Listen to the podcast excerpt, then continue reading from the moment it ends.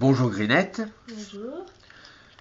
Comment as-tu été contactée pour Brest en Mule Alors en fait, c'est par l'intermédiaire de Francky Alarcon.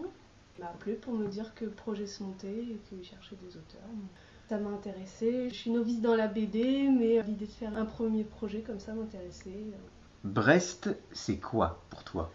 C'est pas mal de choses. En fait, c'est une ville où je suis arrivée un peu par hasard parce que moi, je suis pas du tout euh, brestoise ni bretonne. C'est ce qu'on entend à ton accent. Voilà. je suis arrivée ici par euh, le boulot de mon copain. Il se trouve que j'avais pas mal d'amis que j'avais rencontrés pendant les études de Bretagne et j'ai retrouvé du monde en fait à Brest. Donc Brest, pour moi, c'est du neuf. C'est aussi une ville qui est un peu euh, loin, pas dans le sens péjoratif, même si ça pose quelques problèmes. Enfin, j'aime bien justement ce côté éloigné un peu de la folie parisienne. Une super région je me sens bien, les gens sont gentils, voilà. Cette histoire de guide brestois dans ta bande dessinée, Mm. c'était ta première idée?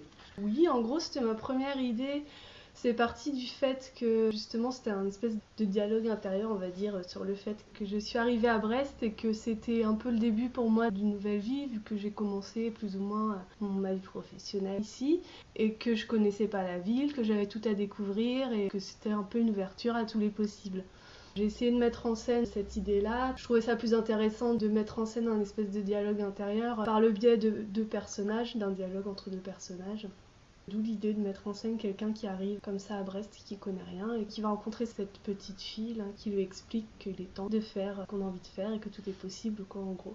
Et je trouve que l'idée de Brest, l'idée de Terminus, fait que aussi on a cette ouverture, ouverture vers l'océan, etc. Est-ce que ça a été difficile à réaliser?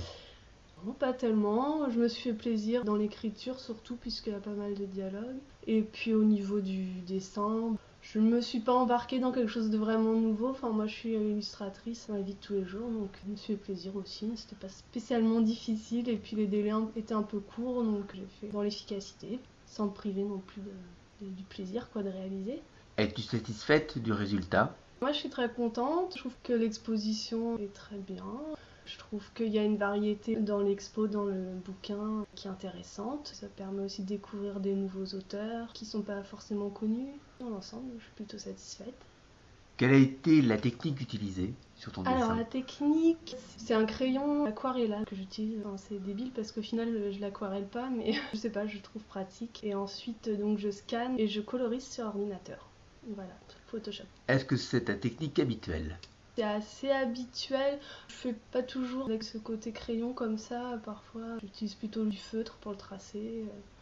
Mais je colorise essentiellement sur ordinateur. Sur ton site, on voit que tu fais donc de la couture, de la linogravure, du design graphique, de l'illustration et maintenant de la bande dessinée. Finalement, Greenect, c'est un peu tout ça ou il y a quelque chose qui en ressort particulièrement? Alors en fait, le truc c'est que dans la vie de tous les jours, euh, moi je suis graphiste illustratrice. Donc sur mon site greenet.com, c'est mon travail que je fais à plein temps de communication pour des associations, pour des éditeurs, conseil général, enfin des choses comme ça. Et ensuite, moi j'avais envie quand même de développer quelque chose de plus personnel, un univers plus personnel. Donc c'est pour ça que j'ai fait mon blog. Là, il y a des choses comme la linogravure, la BD que j'essaye de développer à côté, mais pour moi, quoi, enfin, c'est pas ce qui me fait vivre. Et la BD, en fait, j'en fais pas, je suis vraiment novice, mais c'est vrai que c'est quelque chose qui m'intéresse aussi. Et voilà. Euh...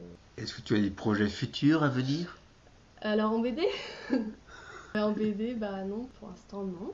J'ai pas tellement le temps de chercher non plus parce que mon boulot me prend pas mal de temps jamais, peut-être que les occasions vont se présenter, et puis quand j'aurai un petit moment, j'essaierai peut-être de me pencher sur un petit book plus BD, essayer de, de contacter des gens. Quoi.